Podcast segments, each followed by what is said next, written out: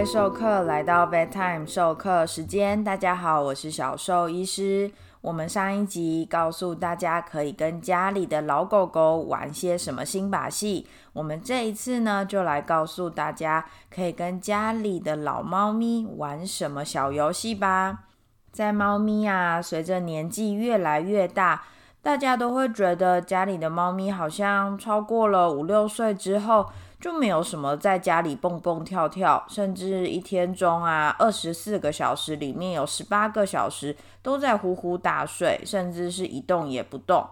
就会认为说，诶，猫咪其实一整天都是几乎是静止的，应该不太需要有什么样的活动，不太需要有什么样的游戏吧？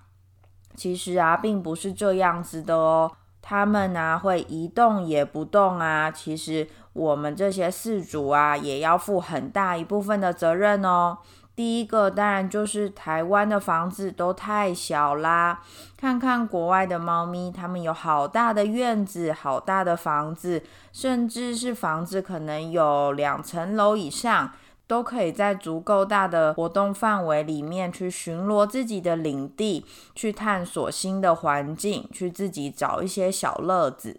那在台湾呢，房子就是那么一丁点大，那他们可能探索一阵子之后也习惯了。家里的玩具、家里的新事物、家里有趣的事情又那么少，主人上班的时间又很长。几乎没有什么时间可以跟自己家里的毛小孩互动的情况下，他们没有什么事情做，当然就是窝着休息、窝着睡觉、窝着发呆、思考他们的猫生喽。所以啊，我们就来看看有哪些事情还是可以跟家里的老猫咪一起游戏。当然，不止老猫咪，在年轻的猫咪、幼年的猫咪，这些游戏也都是可以进行的哦。当我们要帮家里的老猫咪安排游戏的时候啊，一定要先考虑到的第一件事情，就是家里的老宝贝身体现在的状况是如何呢？如果他们开始有退化性关节炎，他们可能不是那么适合蹦蹦跳跳、上上下下，去进行一些比较高难度的跳跃、伸展，甚至是攀爬的动作。如果家里的毛小孩本身肌肉量比较少，或者是比较肥胖，都有可能有些动作是无法完成，没有办法像年轻的猫咪那么灵活，我们就需要视情况去帮他们做游戏的种类调整喽。第二件事情啊，我们需要知道的是，家里的毛小孩喜欢什么样类型的活动？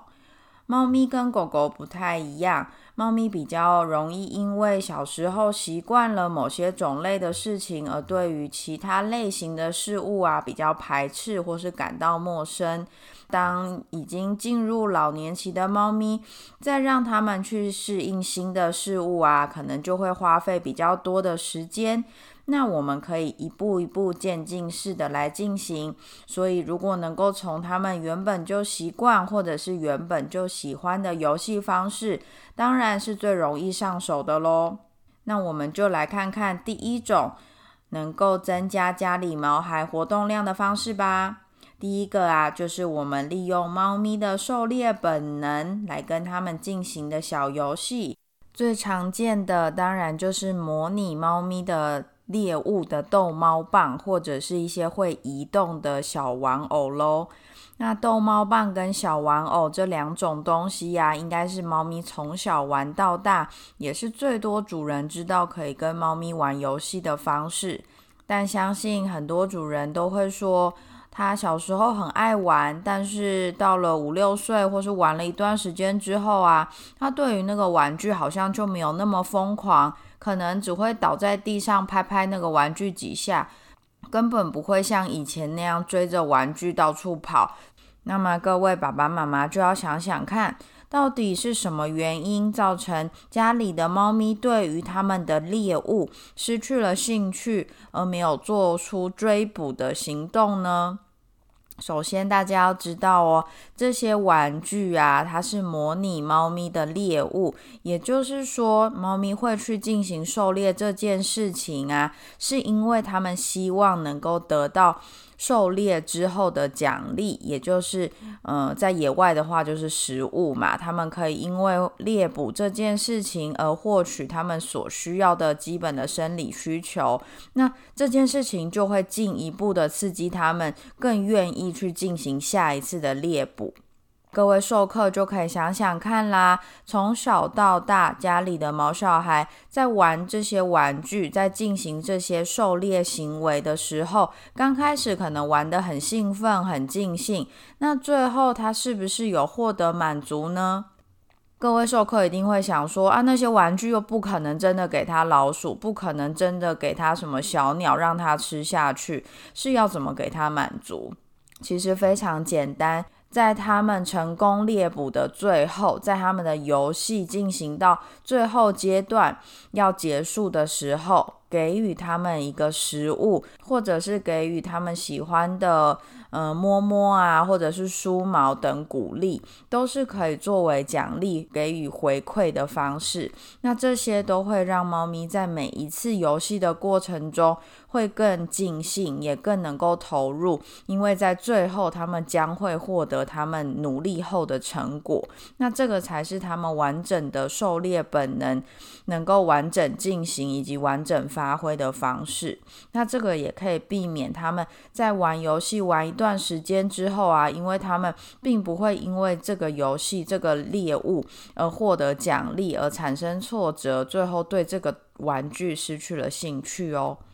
那再来要知道的是，随着猫咪的年纪越来越大，可能移动的速度没有那么快，爆发力没有那么的好，关节的状况没有像年轻的时候那么健康。那在与他们进行游戏的时候啊，可能就要考量到我们逗猫棒是不是移动的速度不可以那么快，逗猫棒是不是不可以上上下下迅速的跳跃，让他们没有办法的随着逗猫棒的跳跃而去追捕他们的猎物。可能逗猫棒只适合在平面上移动，或者是在比较缓和的高度上面移动。而同时要注意的是啊，家里的地板的状况，不只是我们前一集提到，狗狗会因为家里最常见的瓷砖地板或者是木头地板打滑，造成它们关节不舒适，甚至因为游戏而摔倒，造成进一步的伤害。猫咪也会因为家里的地板材质不适当，造成它们关节的不舒服。所以，我们可以在要进行这种追捕比较迅速移动的游戏的地点呢，选择在比如说床上，比如说已经有铺设好止滑垫、一些地毯的区域进行这样的游戏，对于老年猫咪来说会是比较适当的选择哦。接下来介绍第二种跟老猫咪玩游戏的方式。就是让猫咪跟食物玩捉迷藏啦。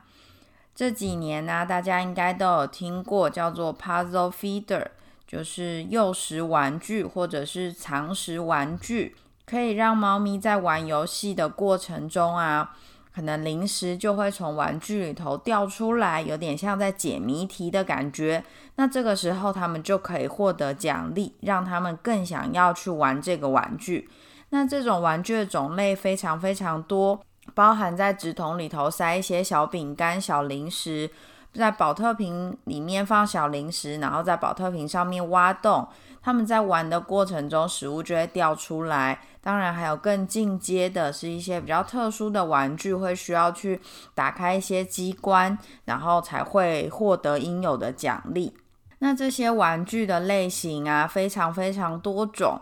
都可以让家里的毛小孩去尝试看看，但是要注意的是，这类型的玩具啊，因为猫咪是非常容易受到挫折的生物，不要一开始就拿最难的出来，需要循序渐进。我们从最简单的开始。如果觉得诶家里的猫咪好像不太知道怎么玩，或者是不知道需要对这个玩具做些什么事情，那我们可能就要降低它的难度。避免猫咪啊因为尝试几次之后没有办法获得奖励而产生挫折，从此之后就不会再玩这类型的玩具喽。所以比较简单的方式啊，你甚至可以直接拿蛋盒或者是纸箱里面先弄一些小分隔，可以把一些小点心、小馅饼、小肉条丢进去里头，然后让猫咪可以看到那些零食，但是需要费一点力气去把它给取出来。从这种最初阶的游戏方式开始，我们再慢慢进阶，慢慢进阶，去玩一些比较具有高难度、需要又抓又咬去把零食给弄出来的藏食玩具喽。那另外一种跟食物玩捉迷藏的方式呢，就是在家里藏食物。在整个家的各个角落呢，都可以放小零食。可以先从小的区域开始，让猫咪知道它去寻找就有机会找到食物，而慢慢扩大范围，而增加它们一整天的活动量。那这类型的与食物捉迷藏的游戏方式的好处，就是可以让上班时间比较长的主人，在他们上班时。在白天的时间，让猫咪依然有活动量。那这个游戏稍微要比较注意的是，因为他们在玩游戏的时候会获得额外的食物，那这些零食啊，或者是这些饲料，都是额外的热量来源。所以啊，假如猫咪玩的蛮熟练的，那它们一整天呢，可能获取到的额外热量就会比较多，而导致猫咪的发胖。需要适时的啊去调整它们正餐的食量哦，所以甚至啊有时候会建议说，一整天里头如果主要会给猫咪三餐的话，可能中间那一餐就不要给，而使用这种藏食玩具的方式，让他们可以边活动他们的筋骨，又可以获得食物哦。接着我们来介绍一下可以让猫咪玩游戏玩得更尽兴的方式哦。我们要借助植物的力量。猫薄荷及木天聊，相信是许多毛孩的爸爸妈妈都知道的东西。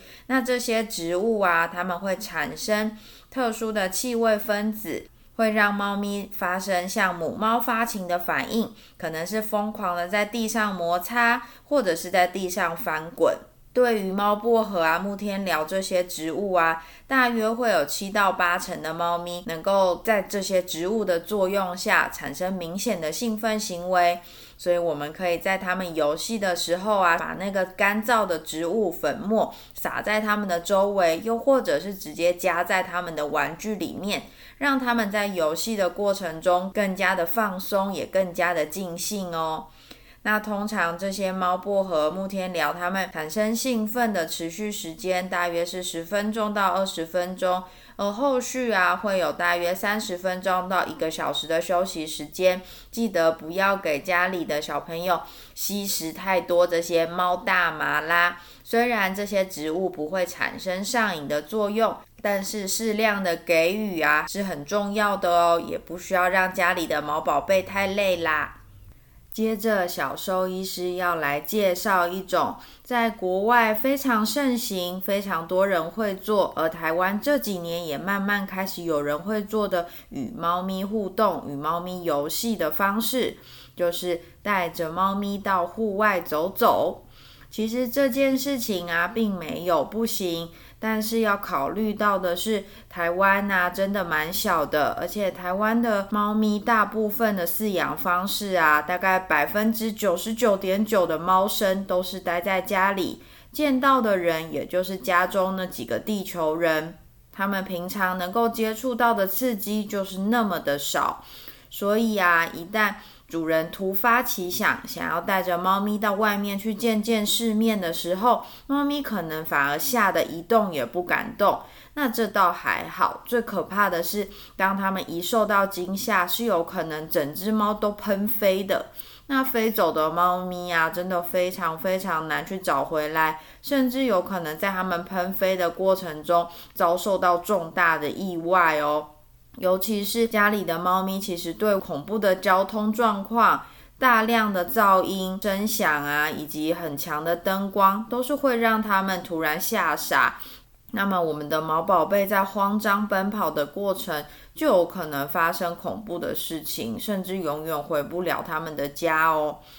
所以呀，到底能不能遛猫呢？首先呢，我们想要带家里的猫咪出门，一定要做好万全的准备。所以小兽医师建议，如果你真的有想要让你的猫咪在未来能够到外面见见世面，能够到公园去。踩踩土地，踩踩草地，闻闻叶子上露水的味道，去看看那些会飞的蝴蝶，去扑草丛中的蚱蜢。那我们从小就要开始做好训练喽。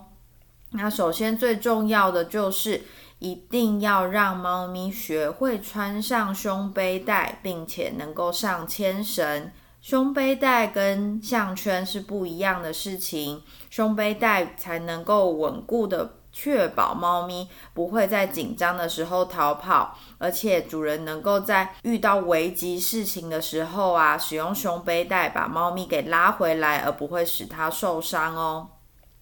很多猫咪啊，光是穿上胸背带这件事情，就会让它一动也不敢动。那这样当然是完全不能过关，完全不能到室外的啦。所以，想要带猫咪到户外的主人们，可能要好好的练习一下喽。那练习的方法，首先我们要先让猫咪认识胸背带，让他们主动接近，主动去闻闻这个新东西，这个新伙伴。然后在他们接触这些东西的时候，同时给予他们好的连接，也就是